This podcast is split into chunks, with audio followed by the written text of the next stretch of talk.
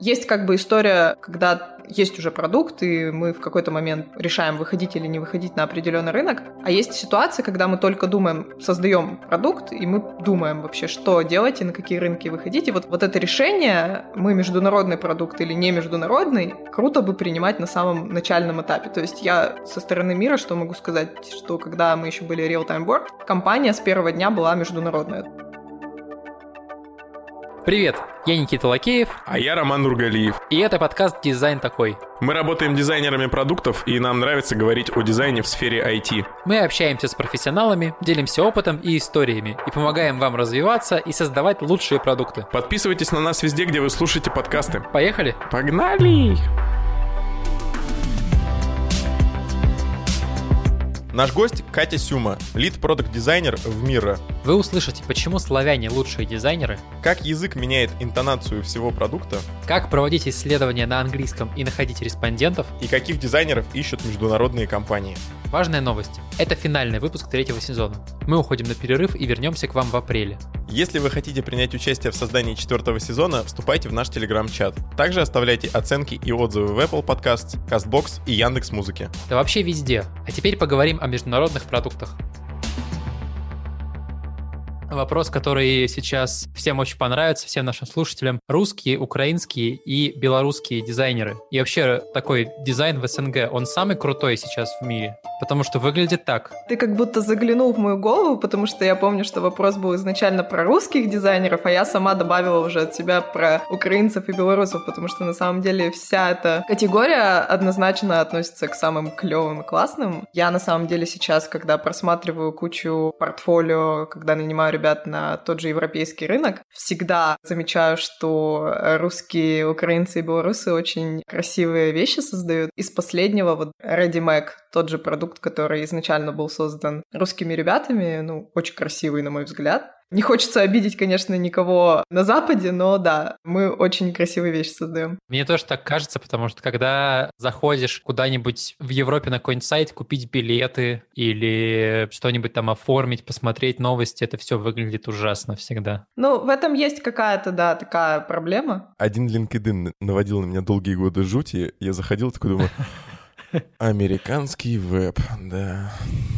Ну, слушайте, вроде потихонечку они немножко заредизайнили там несколько вещей. Я, по крайней мере, активно им сейчас пользуюсь как рекрутер. Вроде как стало удобнее. Славяне пришли. Пришли славяне и наладили дизайн. Да, есть ощущение, что русский дизайн, ну, дизайн СНГ, он очень классный, крутой. Но иногда складывается ощущение, что ничего за этим и не стояло. Да, отличный это был UI, но сколько за этим стоит исследовательской работы, сколько на это положено времени? Кажется, не так много. Знаешь, у меня ощущение, что русский дизайн, он очень похож отчасти на русскую медицину в которой очень классная, типа, диагностика, которая не на каких-то вот там исследованиях, а, типа, ну вот, кажется, у вас вот это болит, иди вот эту таблетку выпей, и все будет хорошо. То есть... Gut feeling, в прямом смысле да, этого Да, слова. да, да, то есть такая чуйка, чуйка есть. В целом это же и неплохо, ну то есть если это все существует в какой-то гармонии, это круто, ну то есть мы так быстрее просто приходим к результату. Я вижу, что действительно ребята в Европе, так как не красота их киллер-фича, условно, не их конкурентное преимущество, то они больше делают акцент на том, как они действительно там подходят к работе, как они выстраивают процесс, как они проводят исследования. Но при этом все-таки результат, он важен. То, что мы можем увидеть, вот этот конечный артефакт, что мы производим. Вот если русские ребята-дизайнеры научатся также запаковывать свои решения, питчить их, рассказывая про процесс, про подход, про исследование, про то, как команда работала, а не только они сели и нарисовали, то это очень будет круто их продавать на рынке. Я понял, как называть все такие продукты. Это русский юайн. Вот так.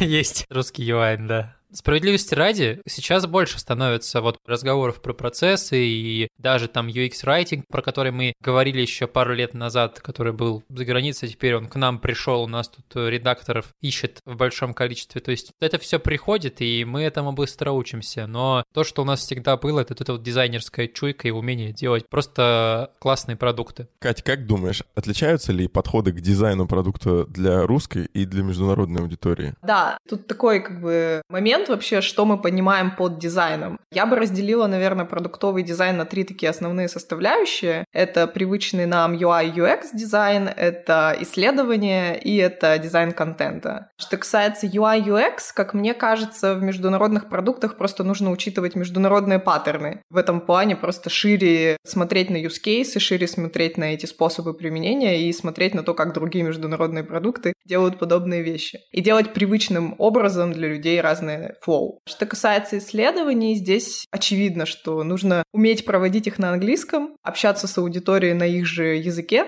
понимать их боли, потребности и так далее. Что касается дизайна контента, здесь вот уже, наверное, более такой тонкий момент. Нужно уметь донести до пользователей определенные вещи так, чтобы всем было понятно, в том числе носителям и неносителям. Потому что международный продукт потребляется международным рынком, и не все, например, говорят на английском. И нужно сделать так, чтобы всем было понятно. Мне кажется, есть вот определенные отличия вот в этих трех моментах. Язык действительно является, наверное, одним из средств адаптации, локализации интерфейса. А как писать тогда тексты для интерфейса на английском? Вот мы, кстати, недавно говорили с Максимом Ильяховым, и мы говорили очень много о русском, а «пиши, сокращай» для английского, ну, навряд ли работает. Как писать? На что полагаться? На какой гайд? На самом деле, как мне кажется, «пиши, сокращай» автоматом работает на английском, потому что он по дефолту более лаконичный, и что бы ты ни пытался там сформулировать, оно будет все равно короче, то есть это как бы такая фича языка, можно сказать. Что касается того, как вообще говорить, у нас недавно появилась функция, выделенная Content Design. Собственно, мы там думаем, как вообще мы говорим с пользователями, какой у нас tone of voice, и формулируем разные подходы к этому. То есть у нас есть, например, правило — это то, что нельзя нарушать. Например, мы говорим на американском английском в продукте, не на каком другом. Не на австралийском, не на бритиш, а на американском. А что это значит на американском? Можешь уточнить? Да, конечно. То есть есть определенные тонкости в формулировках, в грамматике, в какой-то лексике, все какие-то слова чисто американские, какие-то слова чисто британские, то есть если так углубляться. Мы используем чисто американские формулировки, чисто американский язык. Он при этом такой довольно легкий, простой, такой не зажатый, открытый, и это тоже наш tone of voice характеризует в некотором смысле, что мы такие все friendly, радостные, такие delightful. Есть ощущение, что многие западные продукты сформировали вот это отношение к такому международному американскому английскому, и проще наверное, придерживаться уже этой интонации и этого варианта языка, потому что он уже воспринимается как более привычный. Правильно? Ну да, в принципе, ты правильно говоришь. При этом кажется, что каждый продукт все равно формирует какую-то свою подачу, какой-то свой тон. И мы тоже пытаемся это делать. Какие-то продукты, они такие более прямолинейные, более такие жесткие, более, может быть, формальные. Какие-то продукты супер неформальные. Про подходы и принципы. Вот я про правила рассказала. Есть у нас правила, а есть принципы. То есть принципы — это то, что, в принципе, может быть нарушено. То есть это не то, чему мы прям жестко следуем, но это то, под что мы приоритизируем. Например, у нас есть такой принцип, мы приоритизируем под понятность, но в то же время стремимся к краткости. То есть не всегда получается кратко изложить какую-то мысль в каком-то модальном окне, чтобы было супер понятно. Особенно если речь идет про какие-то админские экраны и флоу. Мы пытаемся сделать понятно в первую очередь очередь, даже если не получается кратко. А если не получается кратко, то, возможно, в решении что-то не так. Возможно, нам нужно что-то пересмотреть в UX или в логике этого решения. То есть есть у нас вот такой один из принципов контент-дизайна, да. Ну, то есть если не получается текстом нормально описать, то значит UX не такой, да? Ну, логично. Ну да. Я представил человека, который увидел текст, смотрит такой и думает, я ни хрена не понял, но зато так коротко, так хорошо. Так понятно написано. Мы сталкиваемся с такими проблемами периодически, когда, ну, условно, дизайнер придумал решение, и в этом решении, допустим, есть какой-то компонент сообщения, где есть две строчки. И вот хочешь, не хочешь, надо весь смысл упихать в это решение. Ну, то есть мы стараемся здесь тоже как можно раньше начинать работать над контентом и над дизайном. То есть у нас есть контент-дизайнер отдельный человек, и они с продукт-дизайнером на самой ранней стадии вообще сходятся, когда только вообще проблема появляется, и думают решение вместе месте.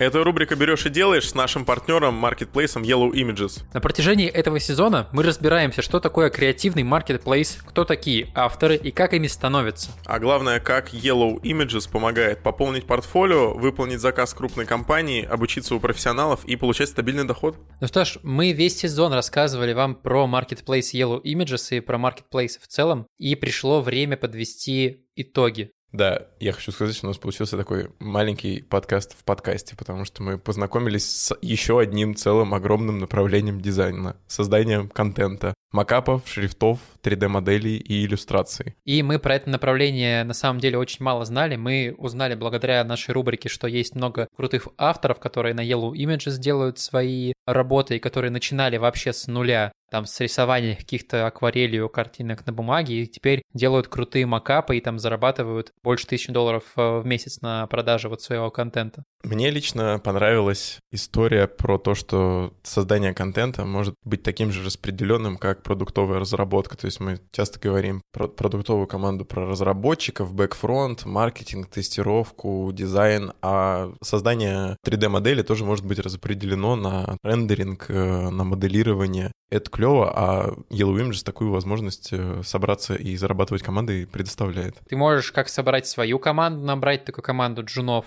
и обучать их, и вместе с ними развиваться дальше, и получать процент с их работы. А можешь собраться с другими профессионалами, которые уже тоже как бы шарят и, и хорошо работают, и получать вместе, разделять э, заработок с тех э, больших каких-то кусков работы, которые вы продаете на этой площадке. Это очень круто, не каждая площадка как бы такую возможность вообще предоставляет. Да, ты вот сказал про развитие, и что касается развития, у Yellow Images очень хорошая комьюнити, которая друг друга поддерживает, они направляют, развивают новичков, подобно компаниям, которые берут к себе джуниора и за счет своего внутреннего института прокачивают сотрудника, и вот он дорастает до определенного уровня и развивается. Да, нам есть чем сравнить. Есть комьюнити, которые такие токсичные, есть комьюнити, где тебе там дают книжку большую говорят, на, читай там, или скидывают тебе какой-нибудь курс, иди проходи, не парь меня вообще. В Yellow Images по-другому, и здесь комьюнити очень поддерживает новичков. Куча материалов еще есть, которые помогают тебе вообще стартануть, выстрелить и, и начать какие-то первые деньги зарабатывать. Также мне зашла такая штука, как кастомные джобы. На мой взгляд, это такая вещь, которая выделяет вообще Yellow Images из всех остальных площадок, потому что кастомные джобы — это, по сути, когда клиент обращается к тебе и заказывает у тебя какой-то креатив, какую-то работу. В этом случае Yellow Images, он как бы выходит за рамки маркетплейса и становится такой даже площадкой для поиска работы. То есть помимо того, что ты выкладываешь крутые там макапы или шрифты или иллюстрации, у тебя может увидеть какой-то там заказчик, и увидеть, о, мне нравится его стиль, и заказать у тебя конкретно работу, и тогда ты уже получаешь как бы заказчиков с Yellow Images. Это крутая штука. Я уже не говорю про то, что Yellow Images помогает и в соцсетях выкладывает лучших авторов,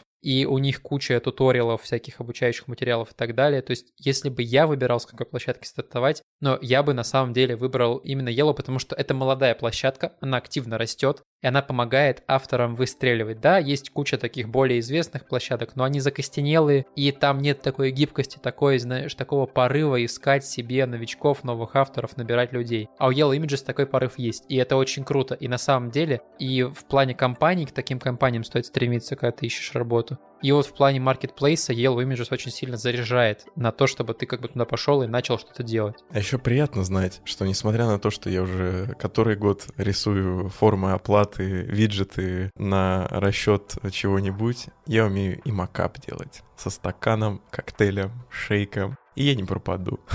Yellow Images – маркетплейс креативных решений для дизайнеров.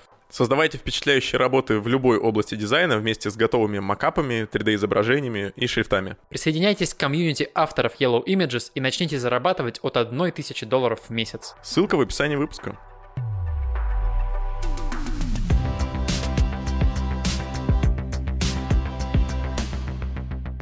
Говоря вот о правилах, принципах, прикольно, когда ты находишься в мире или в других там компаниях, да, которые с международным рынком работают, и как бы такой анклав в России. Ну, типа, ты приходишь, тут все английский знают, все классно, но как быть дизайнером в международном контексте? То есть, когда я работаю на фрилансе или я просто хочу, да, вот из перейти из обычной российской компании в международную, мне нужно быть в контексте. Как бы я сейчас подписан, например, там на русские телеграм-каналы, группы ВК, смотрю там вет Ветрова, Ильяхова, бюро у меня там э, икона висит с Бирманом на стене. Как мне в международный такой контекст попасть? Знание языка открывает безлимитный доступ к международному контексту, поэтому какое-никакое, но все-таки знание языка все-таки, мне кажется, в наше время очень полезно. Создавать этот международный инфоконтекст совершенно несложно, он гораздо шире. Какого правила там я придерживалась, начиная вообще свою работу в этом направлении, я начинала все гуглить сразу на английском. Ну, то есть тупо ты не гуглишь на русском, гуглишь сразу на английском и получаешь доступ к свежей информации, которая буквально типа только что появилась. Говоря про какие-то платформы, как мне кажется, Medium очень классная платформа. Там есть сообщество, например, UX-коллектив,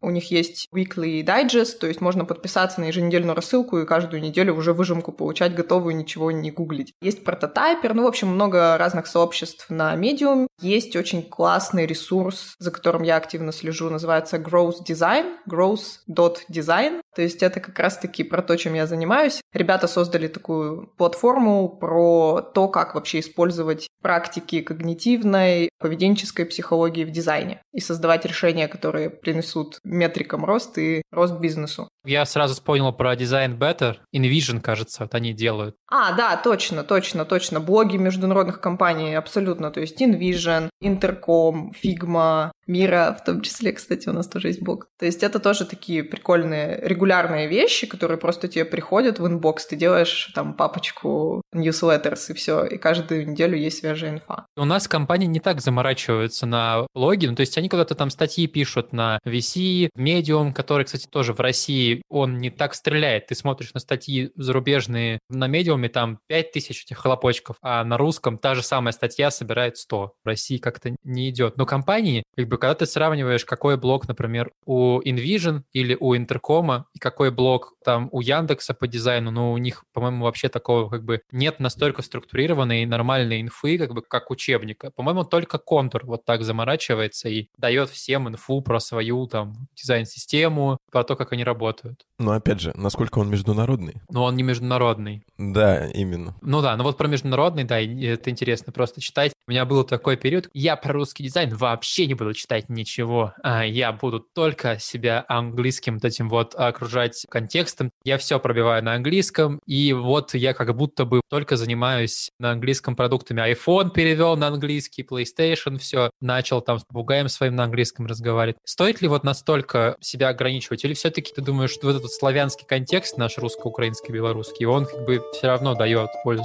Абсолютно от славянского контекста не стоит отворачиваться. И с попугаем лучше тоже на славянско-русском, наверное, общаться. Культурный контекст — это такая штука, которая будет обогащаться, как бы сколько в нее не пихай разных контекстов, она только круче будет становиться. Можно употреблять абсолютно точно инфу и на русском, например, фейсбучный наш инфоконтекст очень классный, богатый, интересный, и лучше его потреблять там 100% на русском. Говоря про другие инфополя, ну, круто, если есть возможность, например, расширять это дело и на работе как-то переключаться на английский, если позволяет компания. Читать, например, книжки на английском. Я почему-то давно вот как-то так стала к этому подходить. Особенно книжки про бизнес, про дизайн как-то даже легче заходят, и легче потом все это применять и использовать на практике, именно когда ты в международной компании работаешь. Какие-то такие вещи, но тут надо понять, где этот баланс и какая инфа полезна для потребления там на русском, какая лучше и полезнее заходит сразу в оригинале. Ну да, вот я вот, например, не знаю аналогов «пиши, сокращай» на английском. А их нет, слушай. Мы даже обсуждали с нашим контент-дизайнером. Его, например, любимая книжка «The Design of Everyday Things» от Дона Нормана. И мы ему рассказываем, типа, у нас есть на русском очень крутая книжка «Пиши, сокращай». Пытаемся ему объяснить, про что там написано. Мы его удивили на самом деле. Ну, то есть ее точно надо читать и на русском. Да, причем бывают такие моменты, когда ты читаешь на русском книжку и понимаешь, какая-то собака переводила это вообще. Это невозможно читать. У меня есть одна из любимых книг, по-русски называется «100 главных принципов дизайна». Ну, прям тупейшее название. На английском она называется типа «100 вещей, которые дизайнер должен знать про человека». Согласись, название намного лучше и понятнее. Читаешь книжку, ты видишь, как человек переводил прям дословно какие-то вещи. Может быть, такие вещи лучше реально просто английский брать. Причем можно брать две книжки, там английский и русский, скачивать PDF-ку на английском, ну, как-то соотносить. Можно даже так тренироваться. Вообще всякие онлайн там штуки, которые наводишь на слово, оно тебе переводится. Порог входа довольно низкий. Английский. Мы поговорили о таком личном развитии. А как с точки зрения лида и руководителя команды, отдела встраивать всех своих коллег в этот же контекст, погружать его, расширять? Навряд ли все это выглядит как ты просто закидываешь ссылку в канал в чат, ну, почитайте вот эту статейку английскую. Но тут зависит, наверное, от того, какая сейчас ситуация там в команде, какая это компания. Ну, то есть в международной компании все автоматом происходит. Ну, просто приходят люди, вот как у нас произошло в команде, например, дизайна, мы свичнулись в такой международный прям контекст. Когда к нам пришли ребята в Европе, это было, ну, то есть, условно, в марте прошлого года. До этого у нас была чисто русская дизайн-команда. То есть мы общались на русском, у нас все митинги были на русском, все было классно, употребляли всю инфу, скорее всего, да, практически все потребляли на русском. Когда к нам пришли ребята в Европе, которые не говорят на русском, нам пришлось проявлять инклюзивность. Мы резко все переключились на английский. Ну, просто у нас не было другого выбора, скажем так. Когда нет другого выбора, все автоматом происходит и занимает определенное время, и все потихонечку вкачиваются. Если говорить про, например, команду, которая тоже вся, допустим, русскоговорящая, но работает над международным продуктом, компания международная, то там тоже автоматом все как-то происходит.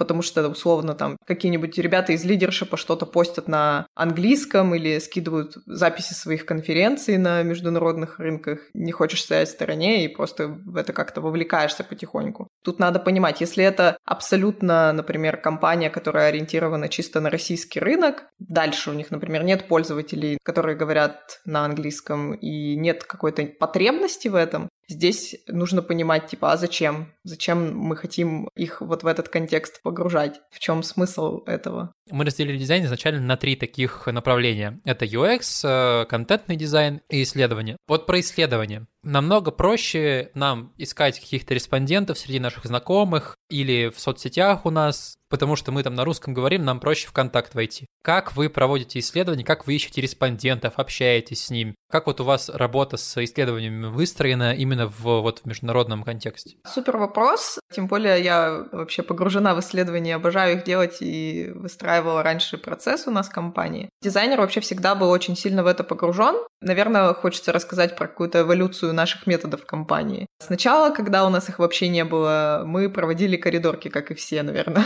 Выходили в коридор и смотрели вообще, кто здесь есть и как можно что-то быстро чекнуть. Дальше мы поняли, что все-таки, наверное, лучше говорить с реальными пользователями, стали их находить, проводить с ними удаленные тестирования, то есть так как у нас международный продукт, мы не можем до них быстро добраться, проводить какие-то исследования он-сайт, поэтому мы всегда практиковали вот этот remote user testing. Как мы их находим? Все довольно просто. Во-первых, есть база пользователей у каждого продукта, бесконечное количество людей, в нашем случае там уже 13 с лишним миллионов. Находим по нашим критериям тех людей, которые нам нужны. Чуть-чуть сложнее дела обстоят с теми, кто еще не зарегистрировался, например, в продукте, чтобы нам прочекать какой-нибудь анбординг или флоу регистрации. Для этого нужно проявить смекалку, скажем так, но мы находили сначала в разных сообществах в Slack, то есть есть разные группы, разные сообщества продукт-менеджеров, дизайнеров, исследователей открытые, и там много тысяч человек, вот можно там, например, искать. Последний метод, который мы очень активно сейчас используем, это немодерируемые удаленные тесты. Есть такая платформа, называется usertesting.com. Мы вот стали ее активно использовать, может быть, последние полгода. Сейчас там тоже несколько миллионов вот этих людей, которые могут тестировать ваш продукт, и абсолютно таким же способом по критериям мы находим там людей. Буквально за один вечер можно, например, собрать прототип, запостить, пойти спать и утром уже посмотреть результаты. Помимо вот этой вот штуки у нас есть еще сейчас панели. То есть, например, у нас есть панель пользователей-фасилитаторов, с которыми мы тестируем use case meetings and workshops панель, у нас есть к ним доступ в комьюнити, и мы можем каждый день их про что-то спрашивать, задавать им вопросы, прототипы скидывать и таким образом быстро что-то тестировать. Ты вот сказала про группы в Slack. Я вообще про это не слышал никогда. Можешь подробнее рассказать, как э, их найти? Потому что я тоже с международным продуктом занимаюсь, и вот мне это было бы капец как полезно. Я, может быть, даже скину, наверное, потом ссылки на эти комьюнити. То есть есть комьюнити Research Ops, по-моему, есть есть комьюнити Product Minds, Mindset. В общем, есть разные-разные-разные штуки. Просто находишь ссылки или просто на самом деле гуглишь, типа, комьюнити в Slack для дизайнеров. Там огромный список. Единственное, там есть небольшой такой порог входа, там нужно заполнить заявку, отправить ее, чтобы тебя пустили, чтобы заджойниться, вот. И там есть определенные правила. То есть я раньше тоже постила везде, там, в Generals, условно, поучаствуйте в моем юзабилити тесте, вот, ну то есть так не надо делать, там есть определенные чаты для этого. Но еще, например, прикольно помогают сейчас нам всякие incentives, то есть gift cards э, в Амазоне, чтобы привлечь побольше релевантных ребят. С такими вещами гораздо проще находить респондентов, конечно. Ссылки обязательно разместим в описании выпуска, в телеграм-канале. Да, это очень важно, очень полезно. Мы это сделаем.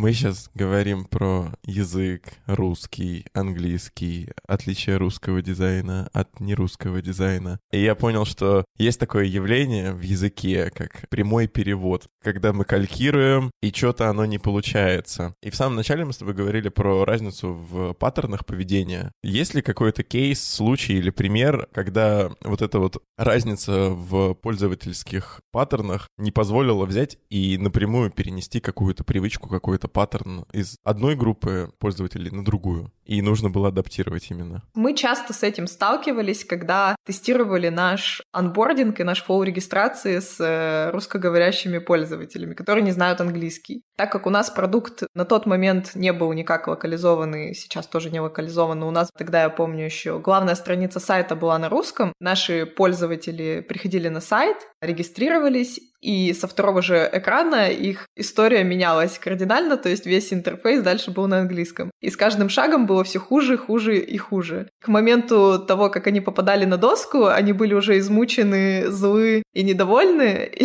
и условно, какой бы мы классный для них анбординг не сделали, какой бы понятный туториал мы бы им не предложили, опыт в результате был все равно довольно такой не самый приятный. При этом мы понимали на тот момент, что с точки зрения бизнеса мы пока не оптимизируем под данный рынок и данную категорию. И тогда мы, собственно, и решили, что, наверное, нам нужно проводить тогда исследования с релевантной аудиторией и стали проводить их на английском с нашими пользователями западного рынка. Мы ничего не стали менять в тот момент. Мы знаем нашу стратегию, мы знаем, что нам приносит деньги, скажем так, и поэтому оптимизируем под другие вещи. Это наш пример. Если подумать про какие-то, может быть, другие продукты и компании, то я уверена, что в этом есть смысл, если это приносит какой-то компании компании value и деньги. То есть если аудитория приносит деньги, то можно сделать локализацию интерфейса, можно вообще переделать продукт и сделать какой-то другой продукт под данную аудиторию. Давай такой кейс представим. Ты уже говорила, что там и локализацией вы занимались, и вот с этим опыт есть. Поэтому сейчас разберем два кейса. Первый. Берем какой-нибудь русский продукт. Сбермаркет или Яндекс Лавку адаптировать. Сервис доставки еды из какого-то склада тебе домой. По-моему, вот мы сейчас в этом передовые такие чуваки.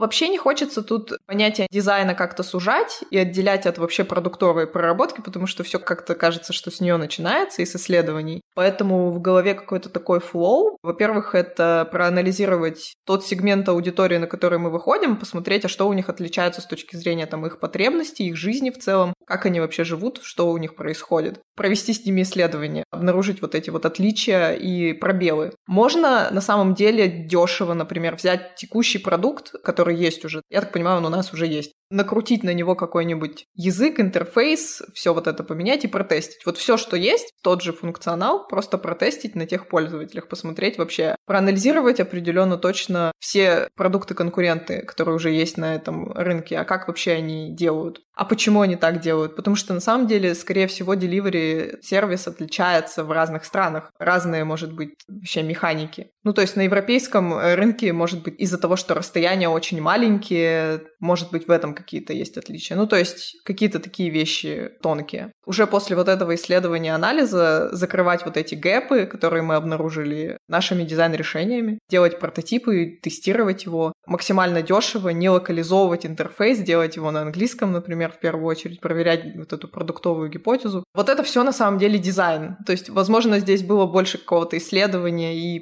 прототипирования, но кажется, что это все как бы часть дизайна неотъемлемая. Уже потом можно идти смотреть смотреть в UI и картинки, возможно, вообще придется пересобрать весь продукт из-за того, что мы провели такое исследование, которое показало, например, что... А вообще люди, например, не доверяют delivery сервису в супермаркетах, в какой-то определенной европейской стране, потому что у них привычка ходить семьей в магазин и руками все выбирать, смотреть, и они не доверяют. И в таком случае вот здесь встает под вопрос такое решение такого плана. Может быть, им надо, чтобы видеотрансляцию запускали, когда человек ходит по магазину, и другой на другом проводе смотрел, а как он там щупает вот эти продукты, как они выглядят. А вот наоборот, кейс. Если мы берем международный продукт, ну вот Headspace, например, да, не будем брать мира, чтобы не раскрывать никакие тайны, и адаптируем его под Россию с пониманием нашего тут контекста русского СНГшного, нам же не нужно вот настолько обширное исследование проводить, да, чтобы понять, что у нас у наших людей в головах. Как тогда процесс изменится? Что-то какая-то шутка сейчас будет. От... Извини, Катя,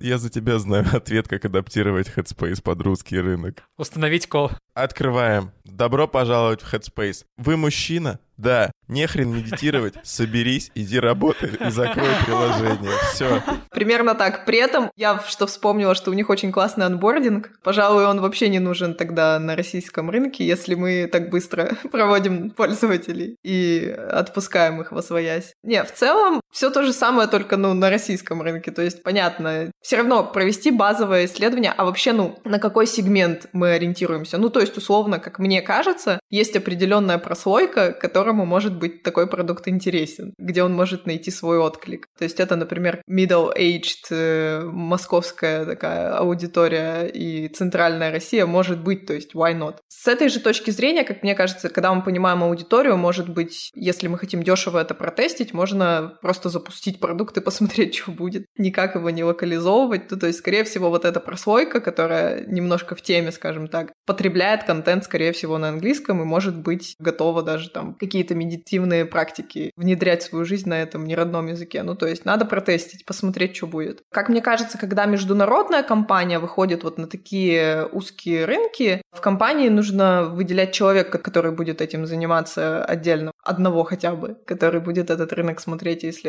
А с точки зрения дизайна, ну, то есть тут тоже после тестирования посмотреть, что вообще с точки зрения контента этой аудитории будет более интересно, какие там условно практики им интересны. Может быть, им более там интересна йога и какая-то такая приземленная штука, чем какие-то сложные вещи. И, например, на это делать упор. Тоже это все с помощью исследований смотреть, проверять. Но в первую очередь просто дешево протестить, потому что может случиться и такое, что в России это не выстрелит, не получит никакой отклик, и тогда может быть там сценарий, который вы предлагаете там с проверкой пола и вот таким выходом. Все возможно, скажем так, но это нужно исследовать. Есть такой широкий международный рынок, когда у нас есть на английском продукт, и его могут скачать в Европе, там, в Германии, в Китае, те, кто на английском, в России, и пользоваться. А есть узкие рынки, в которые мы вот заходим, как, например, Spotify решил зайти в Россию СНГ. И Spotify в Америке и в СНГ он очень сильно отличается. У нас нет подкастов в Spotify, у нас интерфейс по-другому немножко выглядит. Ну, как бы создается ощущение, что они сейчас вот зашли на этот рынок с минимальным функционалом, то есть с минимумом того, что они могут дать. И от него отталкиваясь, они типа пойдут дальше. Я думаю, что Spotify до этого тоже проделали определенную работу и протестировали, что, например, на данный момент вот этот минимальный функционал достаточен, чтобы выйти. Допустим, подкасты мы потом докатим и вообще проверим, насколько это будет тут работать. Потому что у них, может, там у ребят какое-то локальное решение лучше выстреливают пока. И мы с этим не готовы конкурировать. Ну да, может быть, это даже стратегия такая, что они вот на каждый узкий рынок, они выходят с минималкой, и потом как-то вот начинают понимать, а что им нужно. Вот не знаю, как выглядит Spotify, есть ли он в Китае. Просто Китай тоже такой довольно своеобразный своеобразный рынок, надо под него подстраиваться. Там очень много локальных продуктов, которые закрывают вообще практически все потребности, которые есть у населения. Туда действительно сложно встраиваться. Я еще про международные продукты вспомнила такую мысль, что есть как бы история, когда есть уже продукт, и мы в какой-то момент решаем, выходить или не выходить на определенный рынок. А есть ситуация, когда мы только думаем, создаем продукт, и мы думаем вообще, что делать и на какие рынки выходить. И вот кажется, что вот это решение, мы международный продукт или не международный, круто бы принимать на самом начальном этапе. То есть я со стороны мира что могу сказать, что когда мы еще были Real-Time Board, компания с первого дня была международная. То есть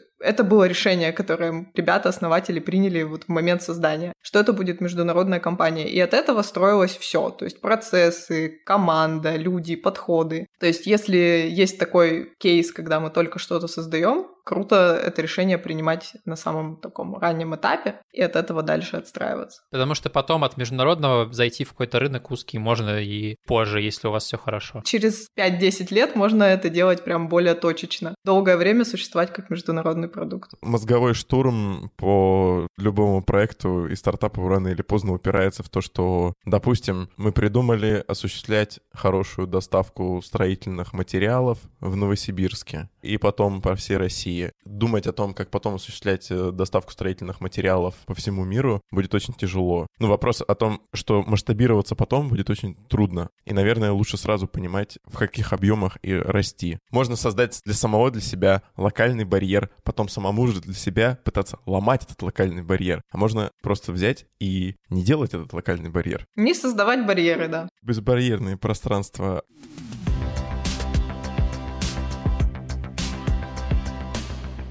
Как дизайнеру попасть в международную компанию тогда? На что, допустим, в мира смотрят? Было бы неплохо знать язык. Ну, это да, это стопудово. Сейчас, ну, как ни странно, получается так, что многие до сих пор почему-то его не знают на том уровне, на котором хотя бы для того, чтобы войти в компанию, нужно его знать. То есть это проводить исследования с пользователями, коммуницировать с командой, читать, писать, слушать и так далее. Что делать дизайнеру, чтобы попасть в международную компанию? Быть хорошим продуктовым дизайнером первый вопрос, с которым мы сегодня начали, про русских белорусов и украинцев, которые создают красивые вещи. То есть это действительно конкурентное преимущество, скажем так, наших ребят. Добавить к этому конкурентному преимуществу знания языка, добавить какой-то, скажем так, global open mindset, когда человек открыт к потреблению новой инфы, не загоняет себя вот в эти рамки узкие нашей локальной такой, не культуры даже, а какого-то принципа работы. Если этот локальный какой-то отпечаток еще не отразился на том, как человек говорит, работает, как он вообще к делам подходит, всего этого достаточно, чтобы, как мне кажется, начать двигаться в этом направлении и искать э, работу в международной компании. Я вижу, что очень много ребят работают в Европе русских в том же букинге, хотя продукт как бы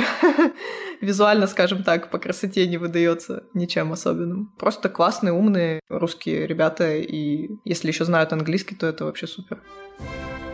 Сегодня настал тот день, когда я понял, что мой русский паспорт — это мое преимущество. Это очень хорошо. Еще, наверное, что я так, может, вскользь упомянула, ну, то есть исследование. Почему-то у нас до сих пор не везде этому уделяется должное внимание в российских компаниях. И, соответственно, у людей отсутствует какой-то базовый опыт проведения интервью, юзабилити-тестов и так далее. Говоря о крутых дизайнерах, да, что многие сейчас обращают внимание на международные продукты, мы в 2020 году перешли на удаленку. Все, можно теперь сидеть дома и работать с любой компанией, с кем угодно, сидя просто у себя дома за столом. Как думаешь, много ли дизайнеров вот сейчас обращают внимание на англоговорящие продукты, на международный рынок, или все-таки многие тоже привязаны еще к России и здесь вот ищут местную работу? То, что обратят внимание, это правда, и это здорово, ничего в этом как бы плохого нет абсолютно. При этом такую ремарку хочется сделать, что далеко не все международные именно продуктовые компании долгосрочно верят в устойчивость вот этого подхода с удаленкой. Те же Google, например, так как они очень большие, они это тестят по кусочкам, и они проводили внутренние исследования и видят, что продуктовые команды, которые стали работать ремоут, у них снижается вовлеченность. Мы тоже такие вещи проводим и анализируем on the go, и видим, что действительно пока наша стратегия — это co-located команды, то есть продуктовые команды, которые сидят вместе, создают лучший результат. Поэтому здесь именно с точки зрения расширения вот этого продуктового рынка, ну да, он скорее всего расширился, но далеко не все компании прямо вот условно закоммитились, что все, мы так живем, и так будет всегда. Возможно, для кого-то все еще это эксперимент, и надо это тоже понимать. По крайней мере, я сравниваю тоже свой какой-то опыт. Все-таки, когда мы все сидели вместе, это было что-то другое, это был какой-то другой вайб, была какая-то другая коммуникация именно продуктовой команды, которая как единица создает ценность. И мне вот уже не терпится вернуться в офис, например, и сидеть своей командой вместе. Но нам это не мешает строить продукт для тех, кто все-таки столкнулся с проблемами удаленки, используя при этом наш вот такой подход э, с collocated командами, поэтому кажется, что можно вот это совмещать, типа, и приходить, например, к нам работать в мир.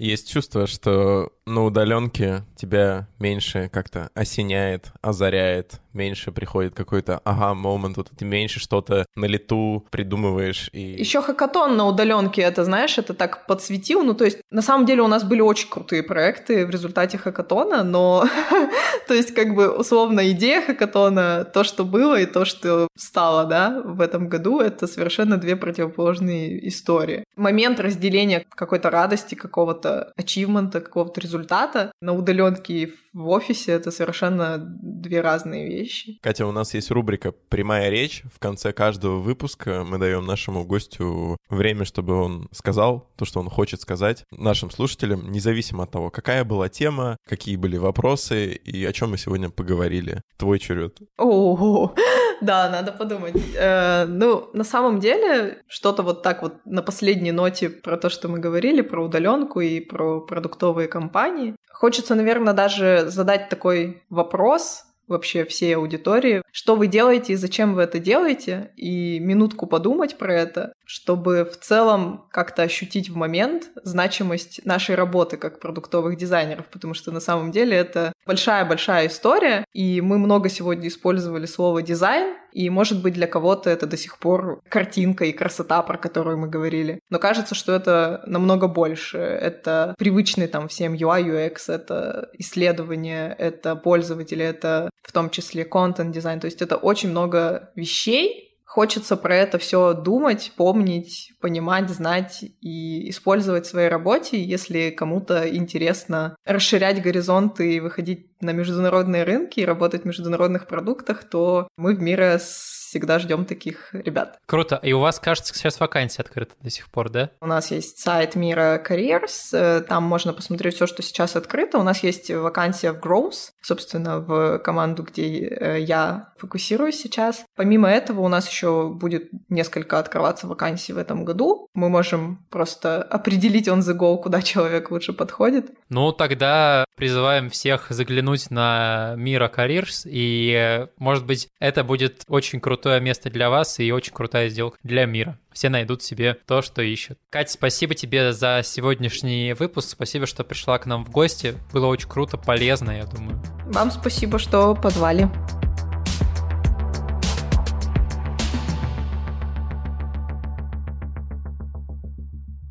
Черт!